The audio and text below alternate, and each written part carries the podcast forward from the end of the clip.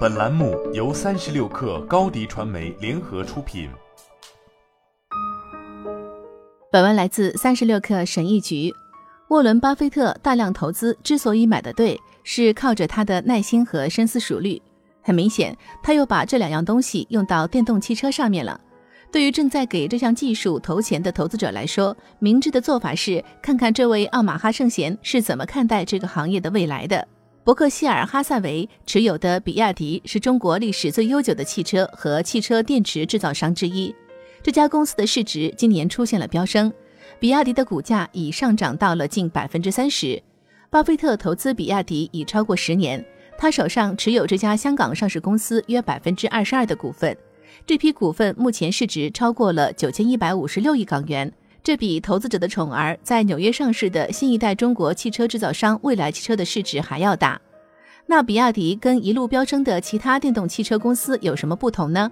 比亚迪不仅仅是要跟特斯拉公司掰掰手腕的又一家新贵，它距离掌握电动汽车电池技术已经越来越近。作为电动汽车的核心，电池占到电动汽车价格的近百分之五十，对电动汽车的广泛采用至关重要。而这正是伯克希尔一直要打磨的。查理芒格是巴菲特的长期合伙人，是他发现了王传福，比亚迪背后的那位化学家和研究者的天才之处，并促成了伯克希尔在2008年以约2.3亿美元的价格获得了该公司百分之十的股份。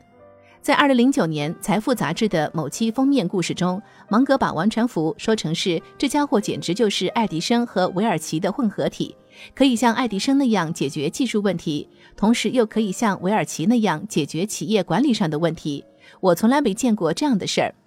事实证明，芒格很有先见之明。王传福了解电池，合适的化学反应决定了配备这些动力系统的汽车会做什么与能做什么。当这个板块行业的其他人在前进的路上因为召回与电池起火而跌跌撞撞时，这让他的公司占据了上风。比亚迪的电动车看起来很笨拙，不像蔚来或特斯拉带鹰翼门的 Model X 等新一代汽车的技术那么酷炫，但它确实有着合适的价格以及安全的电池技术。它现在是中国最大的电动汽车制造商，其汽车销量超过了中国大陆的竞争对手。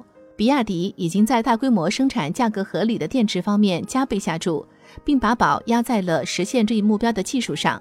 在公布二零二零年年度业绩时，该公司表示将停止大多数车企和电池制造商选择的镍钴锰电池的采用计划，而是把全部注意力转向所谓的磷酸铁锂技术，用于其去年年初发布的刀片电池。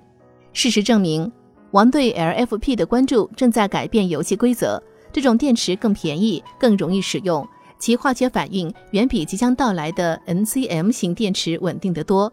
后者虽然有望让汽车续航里程达数百公里，但并不安全。同时，扁平的刀片电池占用的空间更少，并让汽车的重量变得更轻。这是汽车制造商不得不面对的又一个问题。比亚迪设法将成本降低了近百分之三十，并减少了零件数量，同时还提高了效率。比亚迪占据了中国电池市场近百分之十五的份额，仅次于宁德时代。据高盛集团分析师估计，到二零二五年，它在全球电动汽车市场的份额可能将达到百分之三。高盛指出，比亚迪交付的电池可能将达到行业消费量的百分之三十。汽车制造商也意识到这是未来的发展方向，或者至少在其他不会导致电池频繁起火的选项实现商业化生产之前是这样。据中国媒体报道，特斯拉正在为其 Model Y 测试比亚迪的刀片电池。大众汽车等公司也希望制造自己的动力系统，但即使对于全球最大的汽车制造商之一来说，这也是一项艰巨的任务，不太可能在短期内有结果。伯克希尔对王传福的专业知识和电池化学价值的认可，也被证明是一场胜利。就目前而言是这样。如果王传福和他的公司能够通过不断发展的电动汽车技术，在竞争中保持领先地位，比亚迪可能会成为投资者关注的典范。